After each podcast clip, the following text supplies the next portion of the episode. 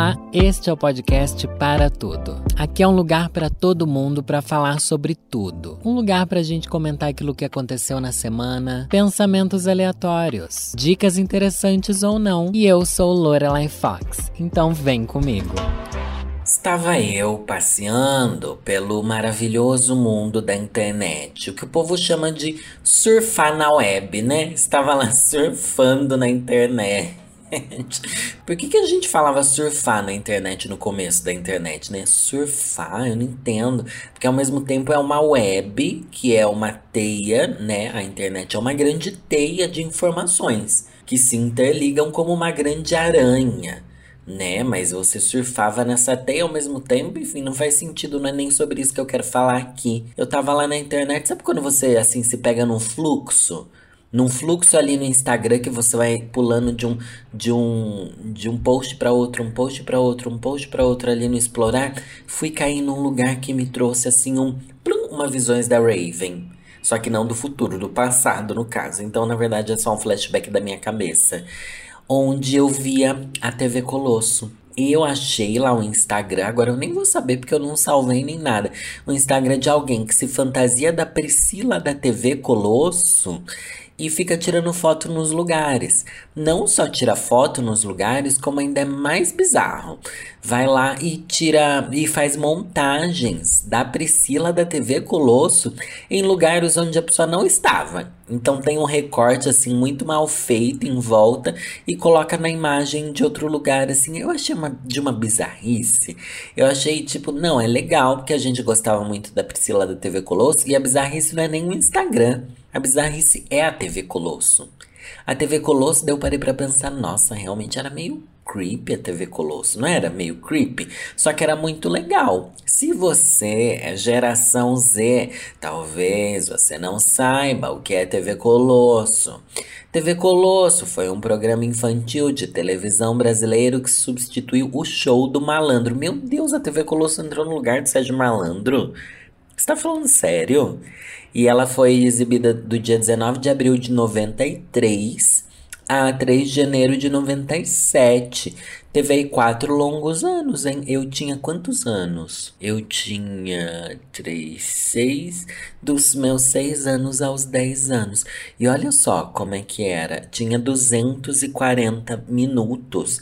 Isso dá quantas horas por dia, gente? 4 horas de programa? Como assim? Não pode ser verdade. Enfim, só sei que a Priscila, que era essa cachorrona, ela era a personagem principal. Se você não sabe, vou tentar contextualizar.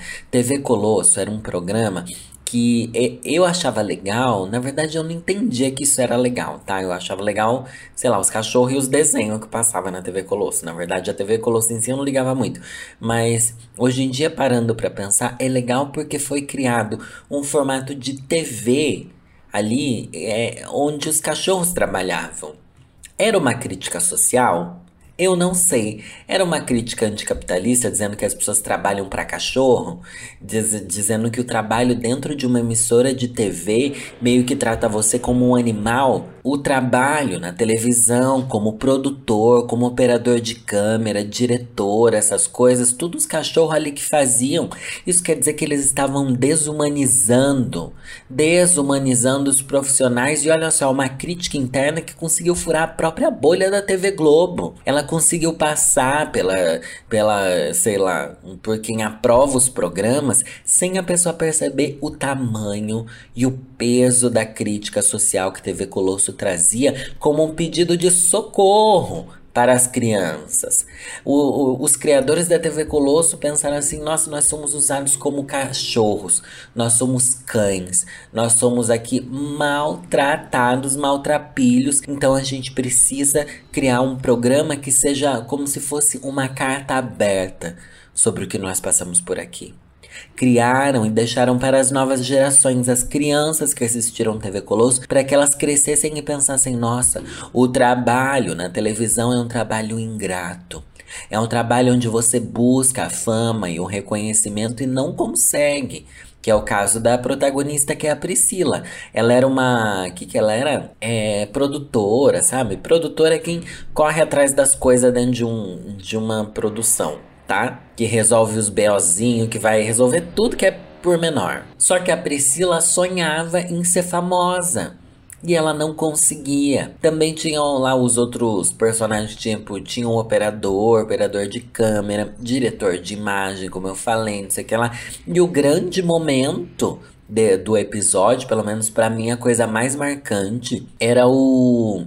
O, o chefe de cozinha, vocês lembram? Que falava assim: Atenção, tá na hora de matar a fome, tá na mesa, pessoal. Era uma coisa meio jacan tá bom? Já ali prevendo o futuro dos reality shows no Brasil, né? Já previa ali um Masterchef lá em 1993, o que é uma, algo muito visionário, né? Também a importância dada ao momento do almoço meio que vem para evidenciar o quanto, quanto aqueles funcionários estavam sedentos por uma pausa, sedentos por um, um momento de folga no seu dia e desesperados pelo alimento que, que conseguia dar energia para que eles trabalhassem de maneira tão precária, porque a TV Colosso era precarizada assim. A TV Colosso era um, um lugar onde eles, imagina, quatro horas de programação ao vivo jogando desenho, desenho, desenho, desenho, desenho por anos a fio, anos, trabalhando iguais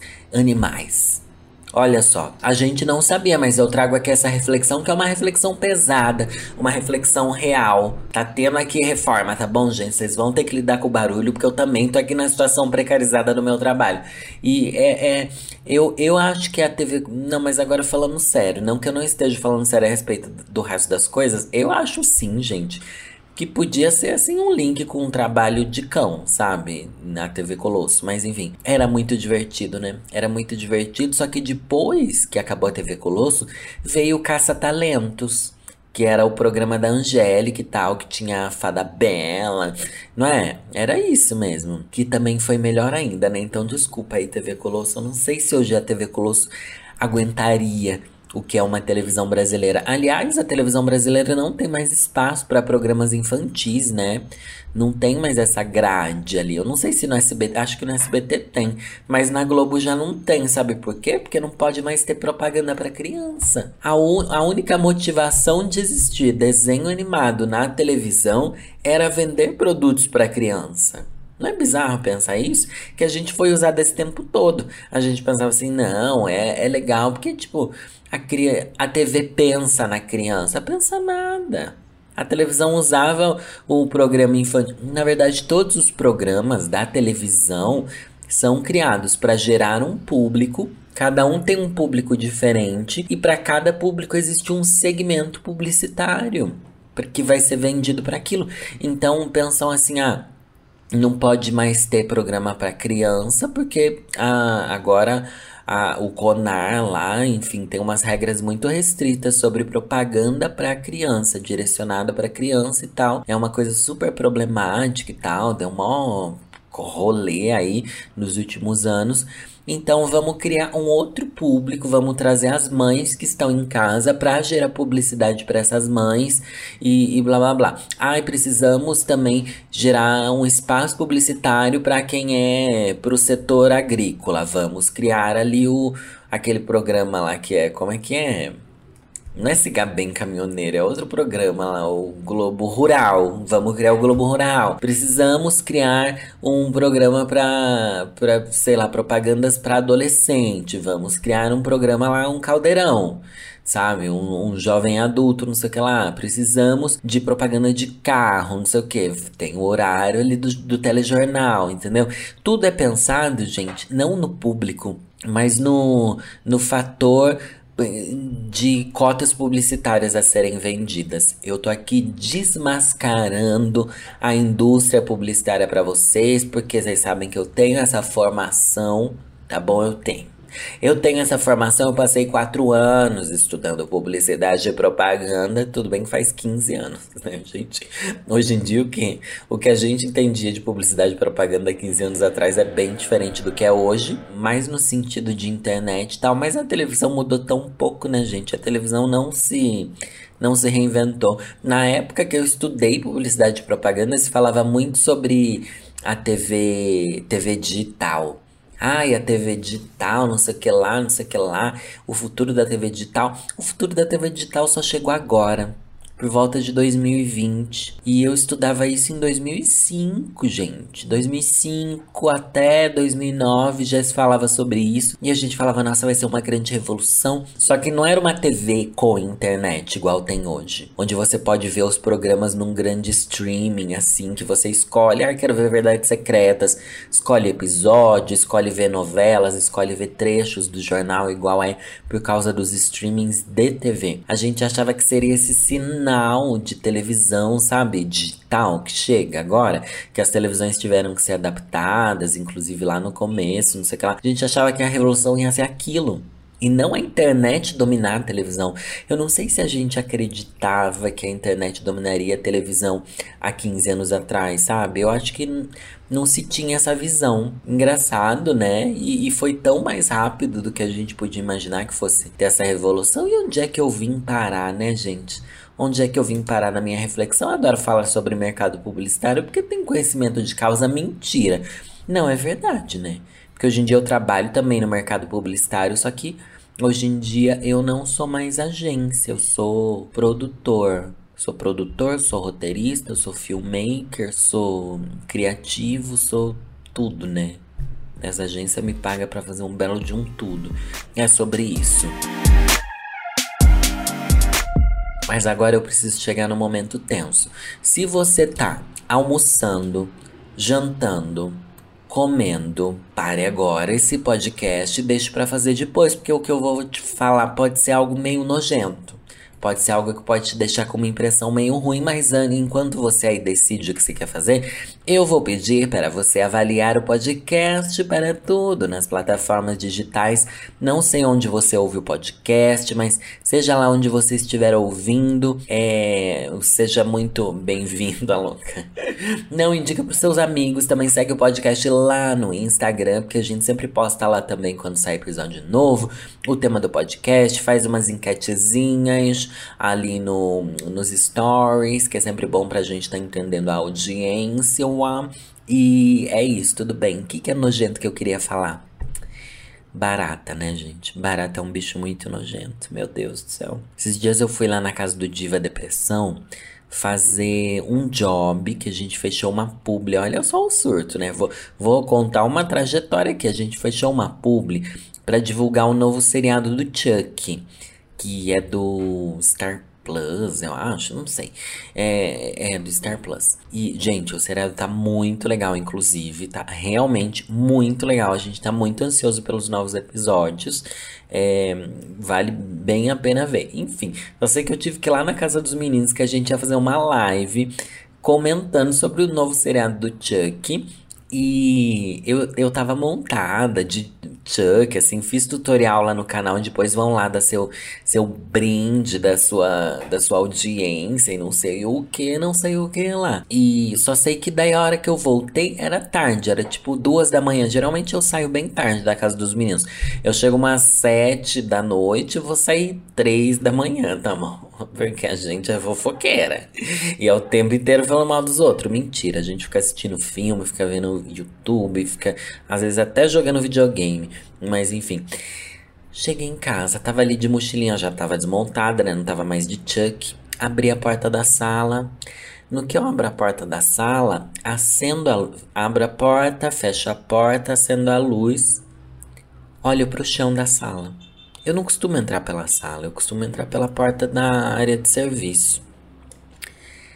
Olho pro chão, tem uma barata. Mas não era qualquer barata.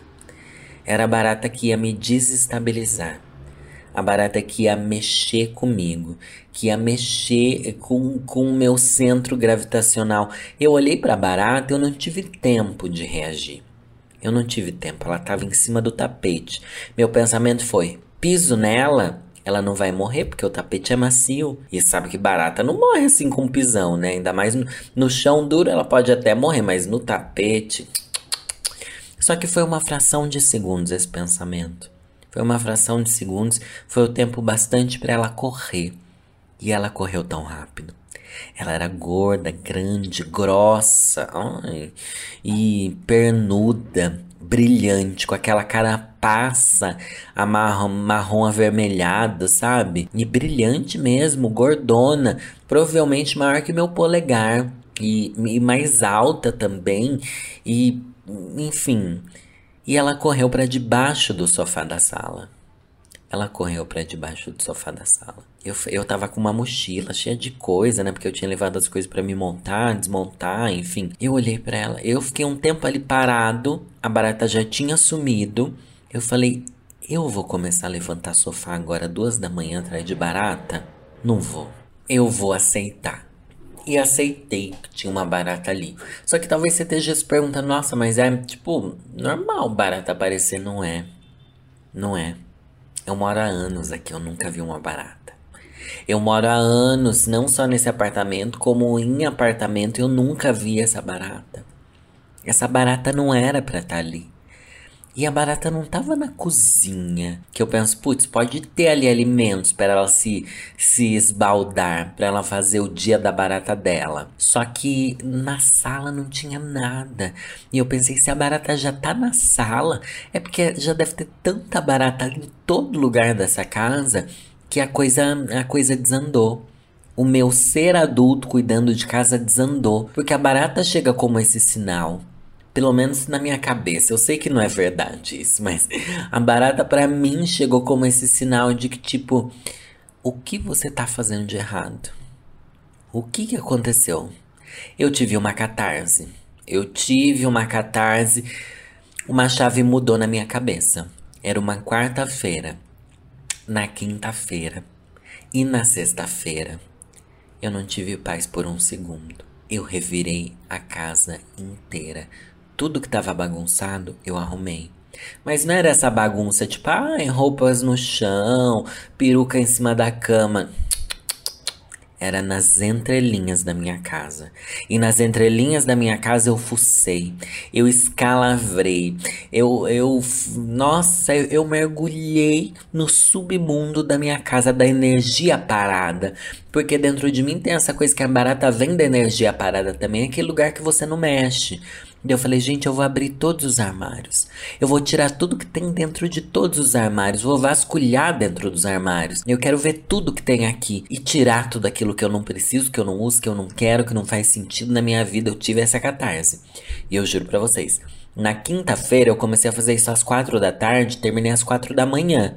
Na sexta-feira eu comecei era duas da tarde e fui até as quatro da manhã também. E foi uma experiência assim que eu recomendo para você. Eu tirei todas as gavetas dos lugares e comecei a reorganizar tudo. Mudei aqui o meu escritório, coloquei uma coisa de um lado, outra coisa de outro. Tirei as coisas que eu usava para escrever diário aqui do escritório, mandei lá pro quarto da Lorelai, troquei todas as gavetas de maquiagem que estavam lá, trouxe as gavetas pra cá em um outro gaveteiro. Gente, eu joguei só de produtos cosméticos, maquiagens vencidas e ou maquiagens usadas que não estavam vencidas, mas que eu não podia dar para ninguém, porque eu acho muito errado da maquiagem usada, não dá para saber se vai fazer mal para outra pessoa, enfim. Eu tirei duas sacolas imensas de produtos. E era demaquilante que só restava um pouquinho. Eu falava assim: não, vou guardar só um pouquinho, só um pouquinho. Mas eu tinha tipo sete potes de demaquilante, só faltando um pouquinho, mas bem pouquinho mesmo, gente, menos de um dedo. E eu assim: não, eu guardo, guardo, guardo. E era aquela entulhada, entulhada em um monte de caixa. Eu ganho muita caixa, gente. Eu ganho muita caixa, gente que é blogueira, tudo vem em caixa e vem numas caixas bonitas que você não quer jogar fora, mas você não tem o que pôr dentro. Daí as caixas vão se acumulando, vão se acumulando e a energia vai ficando parada, vai ficando parada. Eu tinha uma vitrola aqui que eu não usava, vitrola incrível, que agora eu não sei o que, que eu vou fazer com essa vitrola. Eu vou ter que me livrar dela, vou ter que vender, vou ter que dar para alguém, vou ter que fazer alguma coisa mas que estava ocupando um espaço imenso aqui no lugar onde eu tenho meus livros e eu não conseguia acessar os livros por causa da vitrola. E a vitrola causa assim um, um, efeito dominó também nos armários de livros. Eu vi todos os livros que eu tenho, vi quais que eu vou dar de presente, separei tudo, joguei, nossa gente, como eu joguei coisa fora. Eu fiquei com medo de deixar ali na porta para coleta seletiva, porque tem a coleta seletiva que a gente divide o que é reciclável ó, e o que não é reciclável. Ó, e tipo, nossa, dava pra. Tinham containers containers de, de, de lixo parado. Achei a barata? Não achei. Não achei a barata. E nesse meio tempo, eu falei, vou lavar toda a roupa que eu tenho. E comecei a lavar roupa. E é no mesmo dia, é máquinas e máquinas e máquinas e máquinas. E lavando tudo que tinha de uma vez, porque eu sempre deixo assim um fluxo de tipo, ah, sempre fica alguma roupa que não foi para lavar, porque eu divido por cor, eu tenho muita roupa, divido por cor e tal, não sei o que lá. Eu falei, não, agora, agora eu preciso zerar, eu preciso zerar minha casa. Tô zerando a minha casa, gente. Consegui zerar ela eu acho que 70%. 70% da casa foi revista, foi reinventada. E daí eu até falei nas redes sociais que esse foi meu momento Clarice Lispector. Esse foi meu momento. Eu juro para vocês, gente, que no dia que eu vi aquela barata, eu me vi como a Clarice Lispector. Na verdade, como aquela personagem dela no livro A Paixão Segundo GH onde a protagonista. Não vou dar aqui um spoiler, mas você não vai ler esse livro, né? Porque você é dessas. Na, no livro A Paixão Segundo o GH, Clarice Lispector do nada. Parece que ela tá sozinha na casa dela, igual eu. Não é Clarice Lispector, né? A personagem lá, a GH. É Julia Horta, Juliana Horta, aquele inventando o nome, né? Ela se depara com uma barata. Só que ela começa a ter assim, uns devaneios a respeito da barata que chega ao ponto, olha lá, o spoiler vem agora, dela comer a barata. Ela começa a brisar tanto, tanto, tanto na reflexão dela sobre aquela barata que ela quer comer a barata. Sabia que teria que comer a massa da barata, mas eu toda comer. E também o meu próprio medo comê-la. Só assim teria o que de repente me pareceu que seria o antipecado. Comer a massa da barata é o antipecado. Olha, louca, louca, louca, louca, mas eu me identifiquei. Eu me identifiquei, eu sei o quanto uma barata numa casa desbaratinada, porque minha casa era desbaratinada. Não tinha barata até então. Hoje em dia ela pode ainda estar em algum lugar porque eu não achei mais. Então eu sei o quanto isso pode causar um, uma aflição e uma comoção na sua vida, porque causou na minha. Causou na minha é um, é um caminho sem volta, gente. Hoje em dia eu, eu vivo com a consciência de uma casa baratinada. Eu amei falar que a casa é desbaratinada e baratinada.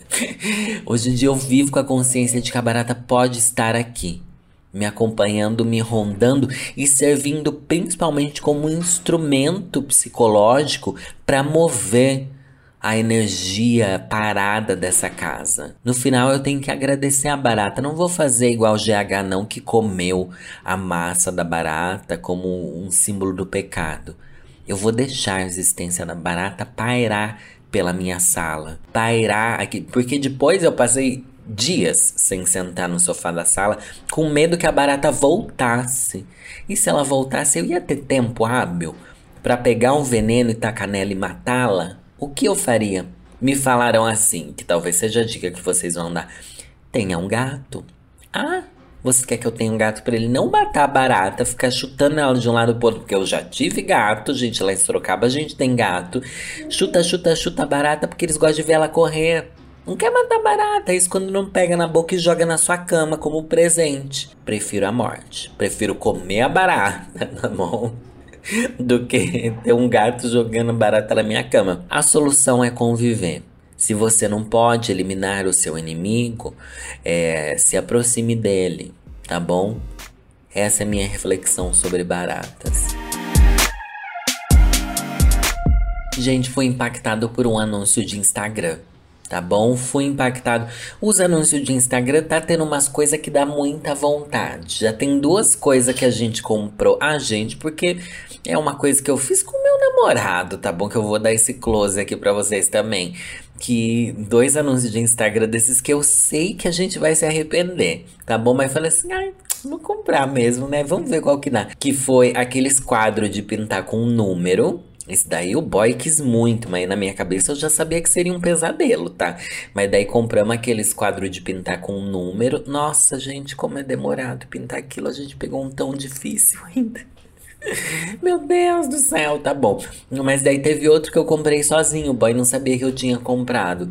Que é um grande pôster, um pôster assim, posterzão, que ele vem com 100 filmes, assim, figurinhas de filmes, para você raspar depois de você assistir. Falei assim, ah, eu vou comprar, daí a gente vai assistindo os filmes juntos. Olha só que que eu acabei de alguém apaixonada, tão cafona, né?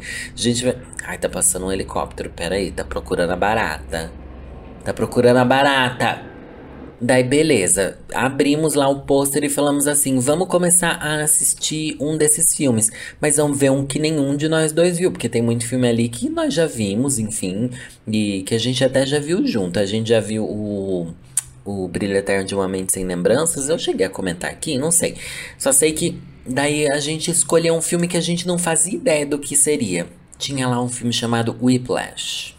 Whip, W-H-I-P-L-A-S-H. Whiplash em busca da perfeição. Falei, vamos ver esse daqui? Vamos ver qual que é. Eu, eu lembrava que esse filme era sobre um baterista, né? Eu não sei é, o que. Não sabia mais nada desse filme. Falei, ai, vamos tentar. Parece ser um filme descolado, assim, meio cult.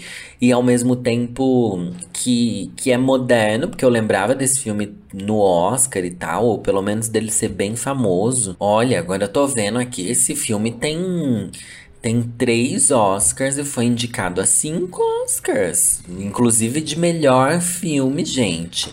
Olha, ai, entreguei aqui uma indicação para vocês então, tá, meu amor? E ganhou um monte de prêmios, ganhou Globo de Ouro, BAFTA, no Festival de Sundance. É, nossa, babado esse filme mesmo. Só que é aquilo, gente. Eu pensei assim, nossa, esse filme daí vai ser um, um, um tédio. Sabe quando o filme começa que você pensa assim, ai, filme idiota? Só que, gente, esse filme para mim foi uma experiência também. Foi uma experiência, uma experiência, uma experiência. Primeiro que o menino, eu vou dar aqui, fazer uma sinopse, tá? Não vou dar plot twists do filme, que o filme tem plot twist, que você pensa assim, gente, não acredito que está acontecendo. Eu não acredito! E, enfim, o menino é um baterista Ó, Andrew Neiman é um estudante baterista de jazz do melhor conservatório dos Estados Unidos. Pretende ser um dos grandes músicos, tendo como ídolo Buddy Rich. Daí tem isso, o filme é sobre jazz. Meu boy é viciado em jazz. Ai, que coisa cafona, né? Uma coisa bem de senhora, mas enfim, gay véia.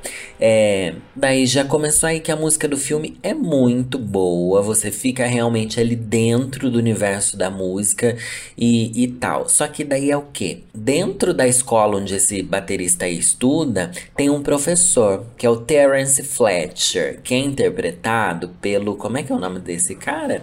J.K. Simons.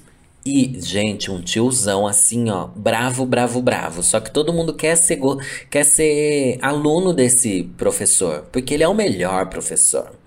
E, e daí ficar nessa coisa assim, eu preciso agradar meu professor, eu preciso ser um grande baterista, mas meu professor é um desgraçado que a gente tem muito ódio dele, a gente quer que ele morra. A gente passa essa sensação junto com ele. E todos os alunos ao mesmo tempo querem agradar esse professor e, e, e, odeiam ele. E os alunos começam a se odiar por conta disso. É um caos, gente.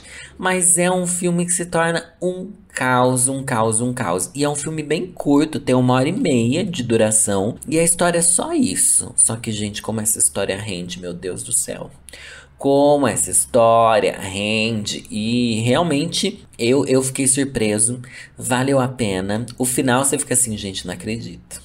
Eu não tô acreditando que essa bicha vai fazer isso, eu não tô acreditando, meu Deus do céu. E olha, assistam, se você não assistiu, se tiver uma horinha e meia aí. Daí eu postei no Twitter, né, falando assim: ah, assisti o Whiplash, gente, tô impactada.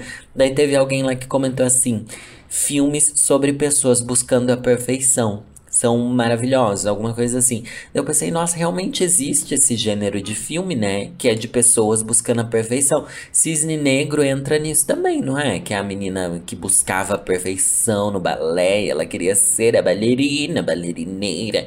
E muito legal. Que outros filmes que a pessoa busca a perfeição, gente? Eu acho que eu vou começar a buscar esse gênero, já que na minha vida eu não busco a perfeição. Ah, eu busco. O feito é melhor do que o não feito, gente. Não precisa fazer bem feito nada, não, tá bom? Eu acho que eu meio que busco isso na minha vida. Mas enfim, essa é a minha indicação de filme no quadro Indicando de Lorelai. A louca nem tem esse quadro aqui. Mas é isso, gente. E agora eu vou ler para vocês. Eu comprei um livro, fui ontem numa livraria, finalmente fui lá na Livraria Cultura da Avenida Paulista. Olha, eu tô falando em cima do barulho da obra mesmo, porque eu achei que agora ia parar o barulho. Mas não parou o barulho, enfim, não, não consegui. Eu tô muito irritado. Já são indo para dois meses de barulho aqui na minha cabeça. E, enfim, fui na livraria Cultura e comprei uns. Achei um livro, eu tava procurando livro de poesia, né?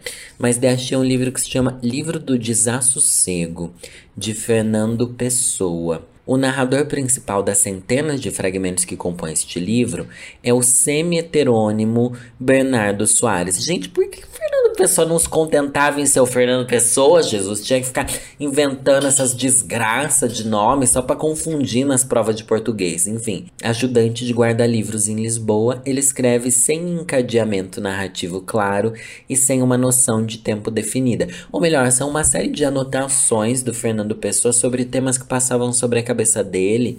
E, e, e é, eu achei muito bonito. Eu achei muito bonito. Então vou ler um, um trecho. Eu, sem dúvida, vou ler muitos mais trechos. É que eu.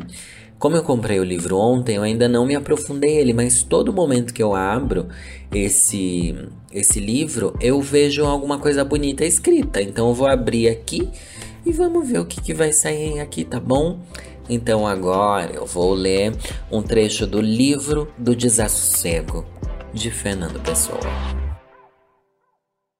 Viver do sonho e para o sonho, desmanchando o universo e recompondo-o, distraidamente, conforme mais apraza ao nosso momento de sonhar.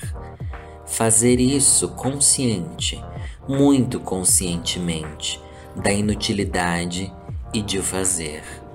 Ignorar a vida com todo o corpo, perder-se da realidade com todos os sentidos, abdicar do amor com toda a alma, encher de areia vã os cântaros da nossa ida à fonte e despejá-los para os tornar a encher e despejar, futilissimamente. Tecer grinaldas para, logo que acabadas, as desmanchar totalmente e minuciosamente.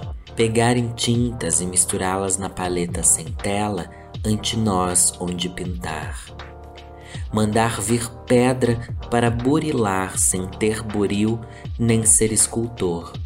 Fazer de tudo um absurdo e requintar para fúteis todas as nossas estéreis horas jogar as escondidas com a nossa consciência de viver. Ouvir as horas dizer-nos que existimos com um sorriso delicado e incrédulo. Ver o tempo pintar o mundo e achar o quadro não só falso, mas vão. Pensar em frases que se contradigam, falando alto em sons que não são sons e cores que não são cores. Dizer e compreendê-lo, o que é, aliás, impossível, que temos consciência de não ter consciência e que não somos o que somos. Explicar isso tudo por um sentido oculto e paradoxo que as coisas tenham no seu aspecto outro lado e divino, e não acreditar demasiado na explicação para que não hajamos de abandonar.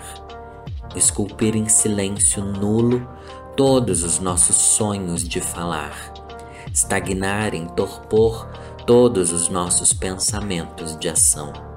E sobre tudo isso, como um céu uno e azul, o horror de viver paire alhadamente.